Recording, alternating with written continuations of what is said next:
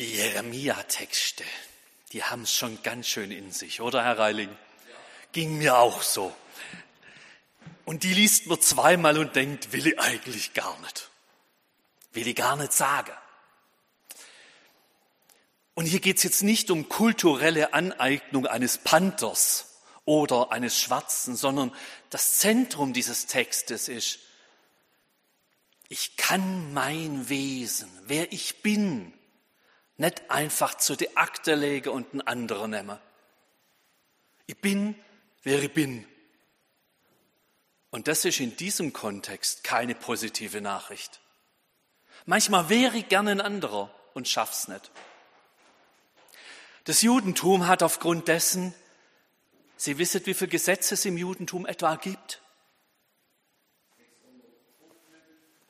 Ja, je nach Zählung 600, 660, irgendwas um die 600 Gebote. Also die schon zu lernen ist geradezu unmöglich. Die zu halten ist eine Qual. Paulus hat es probiert. Paulus gehörte zu einer der strengsten Gesetzeslehrer seiner Zeit. In Kleinasien aufgewachsen, ist in sein Ruf vorausgeeilt, egal wo er hinkam. Und der hätte es gerade so sagen können. Ihr versucht, ein anderer zu werden, aber ihr schafft's nicht. Also versucht, die Gesetze noch härter zu halten, damit es gelingt.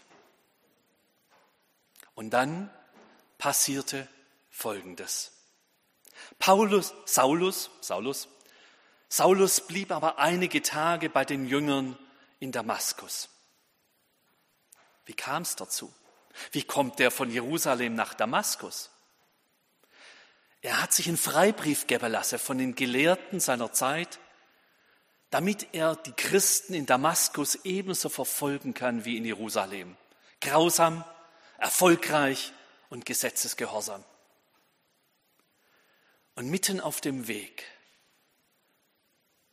man stellt sich das so vor, dass er auf dem Pferd geritten ist, fällt er runter, sieht ein helles Licht und eine Stimme, die zu ihm spricht, Saul, Saul, warum verfolgst du mich? Und dann kommt, ist er blind von dem Augenblick an. Kein Lichtstrahl dringt mehr in seine Augen rein. Vollkommen blind, von einem Augenblick zum nächsten. Er wird von seinen, von seinen Mitreisenden nach Damaskus gebracht. Und dann heißt es eben, Saulus aber blieb einige Tage bei den Jüngern, also spricht bei den christlichen Jüngern in Damaskus. Und alsbald predigte er in den Synagogen, also sprich vor den Juden. Und alsbald predigte er in den Synagogen von Jesus, dass dieser Gottes Sohn sei. Alle aber, die es hörten, entsetzten sich und sprachen, ist das nicht der, der in Jerusalem alle vernichten wollte, die diesen Namen anrufen? Und ist er nicht deshalb hierher gekommen, damit er sie gefesselt zu den hohen Priestern führe?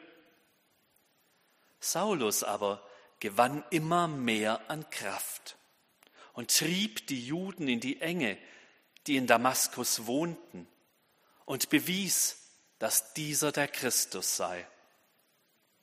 Und nach vielen Tagen, nach vielen Tagen hielten die Juden einen Rat, dass sie ihn töteten. Ihr Plan aber wurde Saulus bekannt. Sie bewachten Tag und Nacht auch die Tore, um ihn zu töten. Da nahmen ihn seine Jünger bei Nacht und ließen ihn in einem Korbe die Mauer hinab.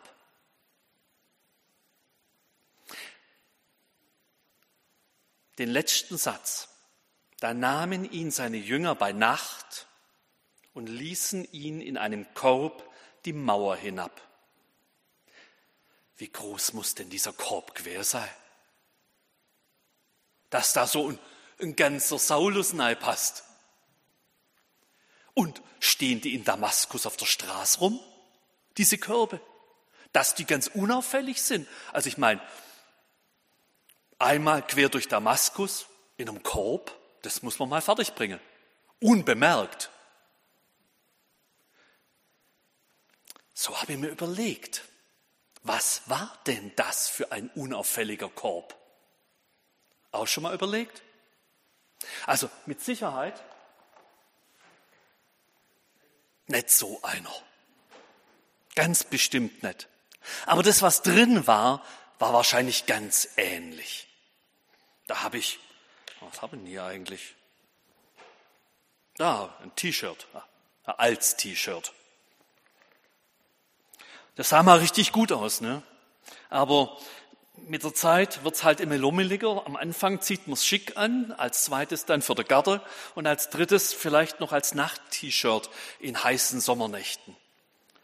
So T-Shirt erzählt einiges über das persönliche Leben, deswegen packen wir es jetzt wieder weg. Dann haben wir hier ein Hemd. Ein Hemd. Kein, kein ganz gewöhnliches Hemd. Schalabhemd. Also, wenn wir da so Beduinenleben spielen, biblische Geschichten, dann ist das immer so mein Hemd. Ein Labhemd. Was habe ich noch? Oh, ja, besagte Socke. Ähm, auch eine Socke hat ihre Geschichte. Als wir hierher gezogen sind nach Bernloch, habe ich in einem Wohnwagen gewohnt. Später habe ich mitgekriegt, dass es dann heißt der Wohnwagenman. Also, ich war das, gell, der Wohnwagenman. Und ich bin so ein Typ, wenn ich morgens aufstehe, die größte Freude beim Aufstehen ist, jetzt unter Dusche. Jetzt wohnen sie in meinem Wohnwagen. Und im Haus gab es noch einen Wasseranschluss, der funktioniert hat. Die Badewanne. Eine winzige Badewanne. Nur weil das die einzige Badewanne war und der einzige Ausguss, haben das alle Handwerker genutzt, um alles da reinzukippen, was anfällt. Also mit Duschen war nichts. Und sich waschen ging einmal in der Woche, wenn keine Handwerker da waren. Sonntags, morgens. Naja, wenn man sich eh nicht duschen kann und nicht recht waschen, wie oft wechselt man dann die Socke? Fragen Sie bitte nicht. Das Ergebnis war, dass wenn ich am Sonntag die Socken gewechselt habe, die sind von selber gestanden.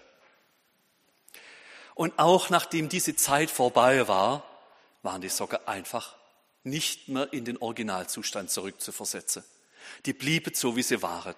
Als ich dann also vom Wohnwagen wieder ins frisch gemachte Hauszoger bin, habe ich alle Socken gnadenlos entsorgt und mir dann frische Socken gekauft. Es gibt nichts Schöneres nach einem Dreivierteljahr, sage ich Ihnen. Socken. Was haben wir noch? Oh, das läuft eher unter Kapitel peinlich. Ähm, das packe ich wieder weg. Ist schon Unterhose.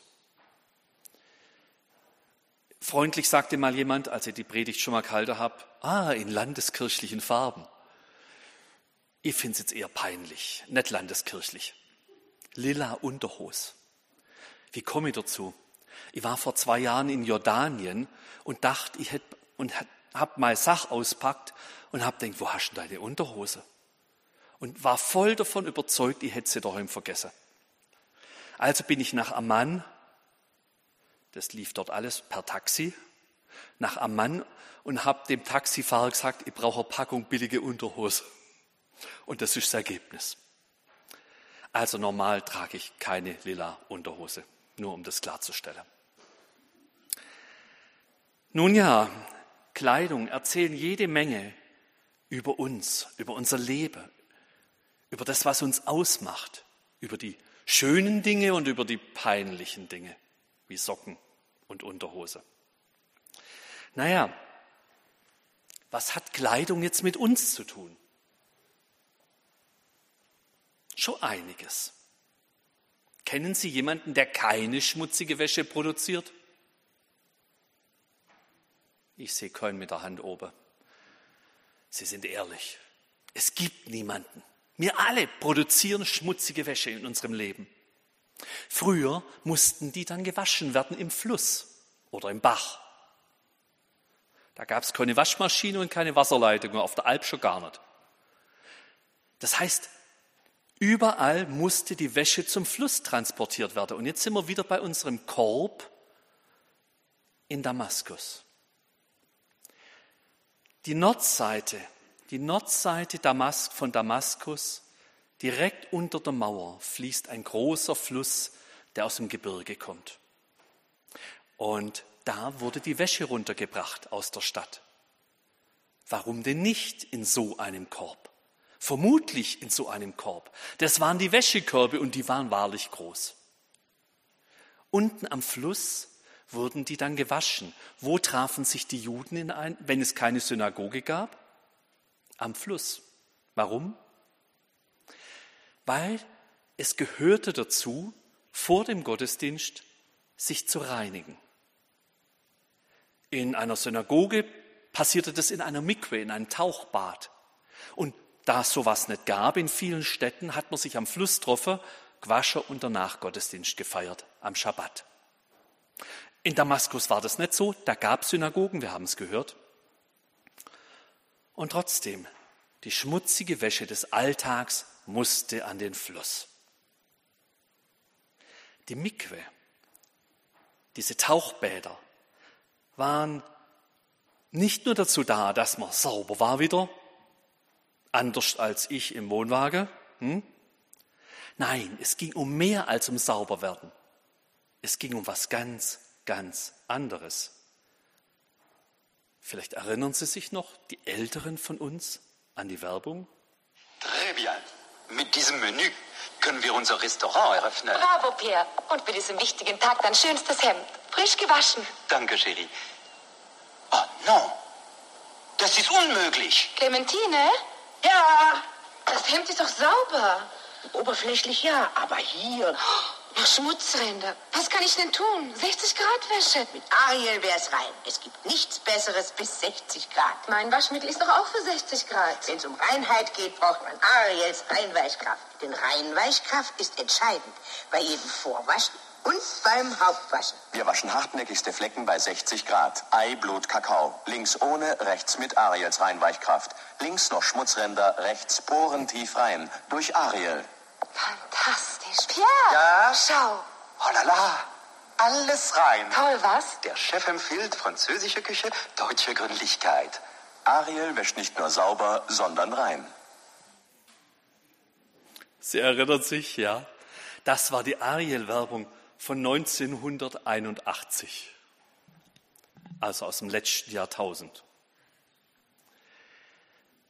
Ariel wäscht nicht nur sauber, sondern rein.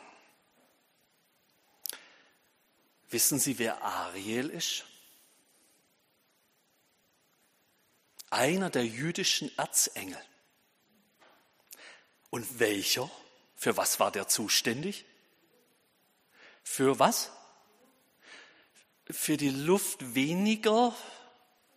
Der wurde im Mittelalter mit einem Löwenkopf dargestellt. Es war der Erzengel, der für die Landtiere zuständig ist, aber auch für die anstrengende Arbeit, Gartenarbeit, Jagd. Alles, was dreckig macht, erdverbunden ist.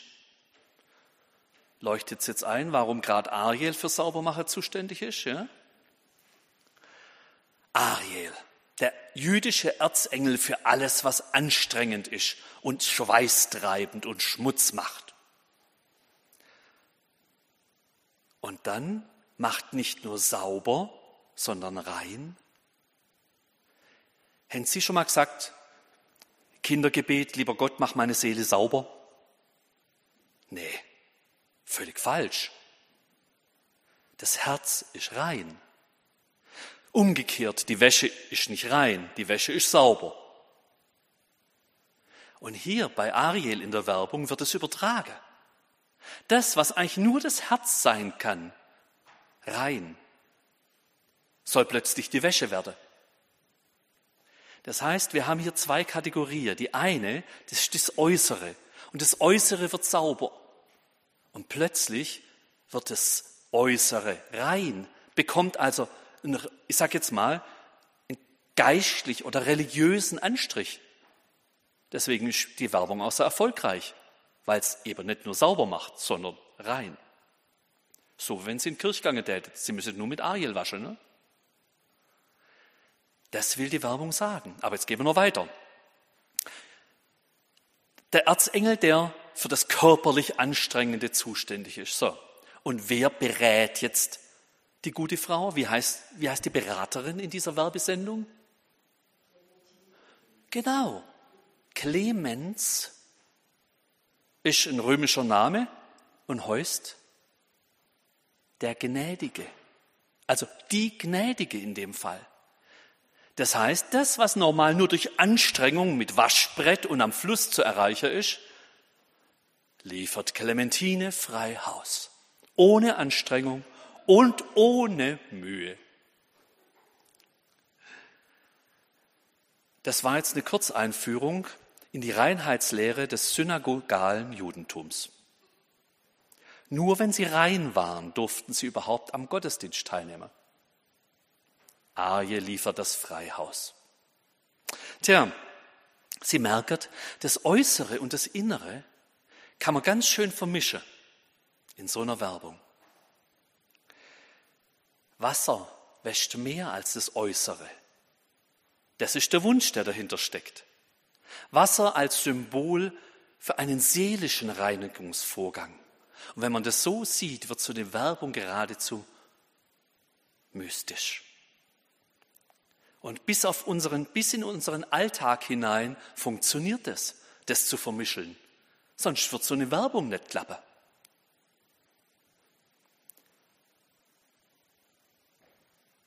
Von diesen Zusammenhängen war auch Paulus oder Saulus, wie er zuerst hieß, ein jüdischer Gelehrter aus Kleinasien überzeugt. Nur menschliche Anstrengung macht deine Seele rein vor Gott rein. Paulus, dieser jüdische Gelehrte, war vielleicht zum ersten Mal damals in Damaskus. Und es ging ihm nicht um die Wäsche. Es ging ihm um den Menschen. Und er teilte die Überzeugungen seiner Zeit. Nur durch menschliche Anstrengung konnte deine Seele vor Gott rein werden.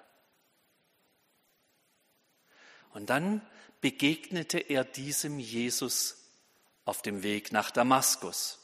Man könnte flapsig sagen, Mitte auf dem Weg zwischen Jerusalem und Damaskus begegnet ihm seine Clementine und sagt ihm, das geht auch ohne Mühe. Das geht ohne Mühe und Anstrengung, einfach indem du vertraust, indem du diesem Jesus vertraust. So wird deine Seele rein. Hm. Ich spring jetzt mal. Ich spring jetzt mal, weil die Sache mit den Klamotten und mit dem Reinwerden noch eine weitere Dimension hat. Am Ende der Zeiten, so heißt es in der Bibel, wartet auf uns alle, dass wir Gott begegnen und überall in der Bibel steht dann vom Gericht geschrieben. Wir begegnen Gott in einem letzten Gericht. ist das auch so eine Art schmutzige Wäsche waschen? Dass Gott uns sagt, ah, übrigens, da bist du nicht recht und da bist du nicht recht und sel ist falsch gelaufen und ist das das Gericht? Paulus wurde von seiner Begegnung mit Jesus verändert. Er hatte erwartet, dass das schmutzige Wäschewaschen am Ende der Zeiten nicht gut ausgeht und nur durch äußerste Anstrengung zu vermeiden ist. Aber jetzt hat er eine andere Sicht auf die Dinge. Ist Gottes Gericht wirklich eine Art schmutzige Wäsche waschen? Nein, es ist ein Veränderungsprozess, lernt er. Ein Veränderungsprozess, der sich im Herzen abspielt. Vom natürlichen Menschen, so sagt Paulus, werden zu einem geistlichen Menschen, von einem Menschen, der von Gott abgewandt ist, zu einem Menschen, der zu Gott, den es zu Gott hinzieht, der auf Gott sieht, weil Gott ist heilig und lebendig und wunderbar. Und so sollen wir auch werden, Das lernt Paulus. Und das funktioniert nur, indem wir auf Jesus vertrauen. Jetzt kommt aber noch ein weiterer Aspekt dazu. Wer hier im Leben schon auf Jesus Christus vertraut, der war schon im Gericht. Dessen Veränderung hat begonnen. Der ist schon Stück für Stück ein neuer Mensch geworden. Deswegen heißt es dann in der Offenbarung Kapitel 22, selig sind, die ihre Kleider waschen, dass sie Zugang haben zum Baum des Lebens und zu den Toren hineingehen in die Stadt, ins ewige Jerusalem. Wer diesem Jesus Christus begegnet ist, der hat seine schmutzigen Kleider schon abgelegt. Der ist schon teilweise ein neuer Mensch. Oder nochmal das letzte Buch der Bibel am Ende der Zeiten. Ich, der Seher, spricht zu ihm, zu Christus, mein Herr, du weißt es. Und er sprach zu mir, diese sind's, die aus der großen Trübsal kommen und haben ihre Kleider gewaschen und haben sie hell gemacht im Blut des Lammes. Ein seltsames Bild. Ein Waschmittel, das aus Blut besteht. Das Bild passt nicht und passt doch ganz. Weil da, wo wir auf Jesus Christus vertrauen, ist es sein Opfertod gewesen, der uns neu macht. Und warum am Ende der Zeiten dann wieder die Klamotten?